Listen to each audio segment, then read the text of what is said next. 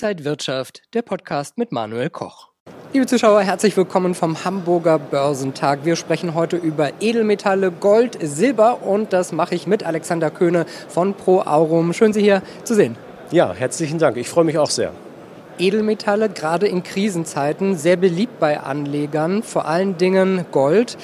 Nun muss man sagen, in den vergangenen Monaten ist Gold nicht so der sichere Hafen gewesen, wie man das sich vielleicht in Krisenzeiten gedacht hat. Warum ist Gold nicht so durch die Decke gegangen? Also ich glaube, zum einen ist ja Gold durch die Decke gegangen, wenn wir uns den März anschauen. Wir haben gesehen, direkt nach der Invasion in der Ukraine ist Gold wirklich auf neue Rekordstände gestiegen. Wir haben aber natürlich mehrere Einflüsse, die am Gold ziehen. Wir haben die veränderte Zinsentwicklung und wir haben eben gesehen, dass gerade nach diesem großen Preissprung Anfang des Jahres sehr, sehr viel spekulatives Kapital große gehandelte Indexfonds etc. ihre Positionen in Gold abgebaut haben. Das hat zu einem Rückgang in US-Dollar vor allem geführt. Auf Jahressicht in Euro gerechnet ist Gold ja sogar noch knapp im Plus. Deswegen, wir sagen immer, in Euro hat Gold genau das getan. Wenn der Euro weich wird, bleibt das Gold hart.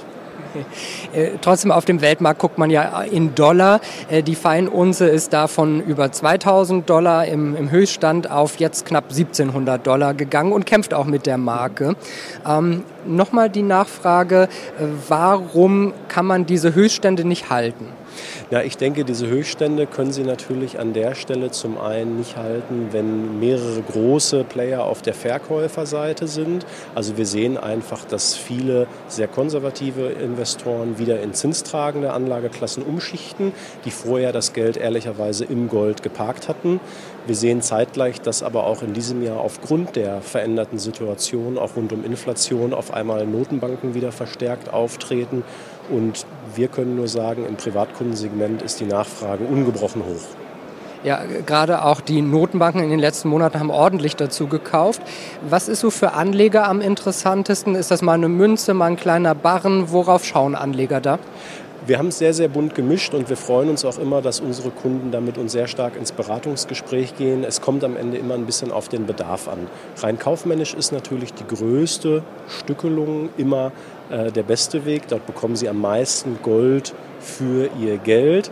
Am Ende des Tages glauben wir aber, wie bei allen anderen Anlageklassen auch, die Streuung ist richtig. Also man sollte nicht alles auf ein Stück legen man muss es dann auch in einem Stück wieder verkaufen komplett. Und da weisen wir halt einfach darauf hin, dass Gold natürlich den Vorteil hat, dass man es vielleicht auch stückweise mal veräußern kann später. Und dann macht natürlich eine kleinere Stückelung Sinn. Die Unze ist nach wie vor mit das beliebteste Instrument für unsere Kunden. Jetzt äh, gibt es Gold auch als ETFs und ETCs, aber gerade wenn man Gold als Krisensicherung möchte, muss man Gold eigentlich auch physisch halten, oder? Also wir empfehlen definitiv das physische Investment, sei es, dass der Kunde es tatsächlich bei uns kauft und es mitnimmt oder eben im Edelmetalldepot bei uns lagert, aber jederzeit es sich ausliefern lassen kann. Gold ist die ewige Währung, es ist die Versicherung gegen alles, was da draußen passieren kann. Von daher würden wir schon definitiv einen ja, tatsächlichen Kauf von Gold dem papierenden Kauf immer vorziehen an der Stelle, weil wir auch eben sagen, es dient nicht der kurzfristigen Kursspekulation. Da kann ein anderes Instrument vielleicht gut geeignet sein. Für unsere Kunden ist das Gold tatsächlich die Versicherung ihres Vermögens. 5 bis 25 Prozent des liquiden Vermögens empfehlen wir und das sollte effektiv da sein. Wenn man Gold so googelt und schaut, was äh, Leute auch kommentieren und posten, kommt oft die Frage auf, ob man sich registrieren muss und ob der Staat die Daten bekommt und so weiter. Was ist da wirklich äh, Tatsache? Also als Edelmetallhändler unterliegen wir relativ strengen Anforderungen des Geldwäschegesetzes. Das heißt, ab 2000 Euro nehmen wir die Kundendaten auf und überprüfen auch, dass es tatsächlich ein Geschäft auf eigene Rechnung ist und dass es eben kein Strohmann-Geschäft für jemand anderen ist. Das tun wir nach bestem Wissen und Gewissen, halten das fest. Es gibt aber kein Melderegister, an das automatisch jeder Kauf gemeldet wird oder ähnliches. Das sind Daten, die bei uns nach den Grundsätzen des Datenschutzes äh, verwahrt werden. Wir melden aktiv kein Geschäft an irgendeine Stelle oder Behörde. Schauen wir mal auf Silber. Auch da der Preis jetzt nicht durch die Decke geschossen, eher im Gegenteil. Aber man bekommt für sein Geld ein bisschen mehr äh, als bei Gold. Ist das fürs Investment langfristig gesehen interessant? Also Silber ist ähm, ein sehr, sehr interessanter Punkt, weil Silber deutlich volatiler ist als Gold. Sie haben bei Silber wie bei allen anderen Weißmetallen auch eben die Mehrwertsteuer, die hinzukommt. Das muss man an der Stelle immer beachten. Wir glauben aber, dass Silber durchaus vor einer Renaissance stehen kann, weil wir eben sehen, dass die physische Nachfrage tatsächlich nach Silber relativ hoch ist, während wir auch hier wieder sehen, dass eben börsengehandelte Produkte sehr stark das Silber ausverkaufen. Daher könnten wir uns schon vorstellen, dass in den nächsten Monaten Silber vor einer Art Renaissance stehen könnte. Wichtig ist aber immer zu wissen, gerade im Vergleich zum Gold, Silber ist deutlich volatiler und auch deutlich schwankungsanfälliger, was Kursentwicklungen angeht. Jetzt gab es vor kurzem ein Schreiben aus dem Finanzministerium, was rumging, nämlich wenn man ausländische Münzen zum Beispiel gekauft hat, dass die Steuer da erhöht werden musste auf den 19-prozentigen Steuersatz, wenn ich das mal so vereinfacht zusammenfassen kann. Äh, wie sieht es da aus und müssen Anleger vielleicht sogar noch was nachzahlen oder so? Also äh, das wäre mir jetzt an der Stelle zum heutigen äh, Status nicht bekannt, dass dem so ist. Im Grunde genommen ist es ja nur so, dass die bereits geltende Regelung für Silber, wie Sie richtig gesagt haben, auf die ausländischen Münzen jetzt eben klargestellt wurde, dass auch für die ausländischen Anlagemünzen die Regelung mit 19 Prozent Mehrwertsteuer gilt. Wir sehen nach wie vor, dass Silber sehr nachgefragt ist. Offen gesprochen, kurz danach hat der ein oder andere aktive Silberkäufer sich natürlich geärgert, dass seine Münze jetzt teurer ist.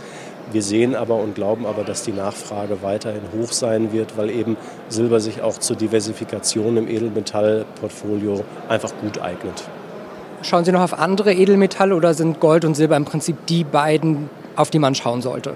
Das sind, denke ich, die beiden Hauptmetalle. Und das ist auch für Anleger, die sich das erste Mal mit Edelmetallen beschäftigen, sicherlich der richtige Weg. Erstmal mit Gold zu starten, dann Silber beizumischen und natürlich für Leute, die sich entweder sehr gut auskennen, weil sie vielleicht auch in einer Branche arbeiten, wo sie mit Palladium oder Platin in Kontakt kommen oder eben für Kunden, die schon sehr hohe Ebenmetallbestände haben, kann man natürlich über eine weitere Diversifikation in Platin und Palladium nachdenken.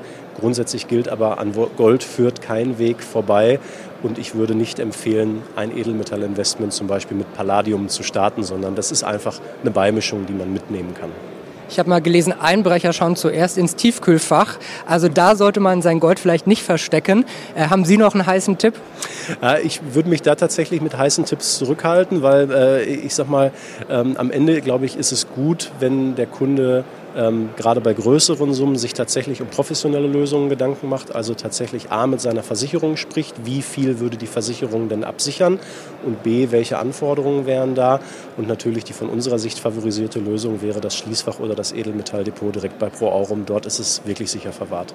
Also nicht im Garten verbutteln oder ins Kopfkissen, dann schläft man schlecht. Ja, im Kopfkissen schläft man sicherlich ganz, ganz schlecht. Das ist so. Ähm, ich habe eine Kundin mal erlebt, die hatte bei ihrer Mutter, nachdem sie verstorben war, auf dem Dachboden einen alten Mantel gefunden.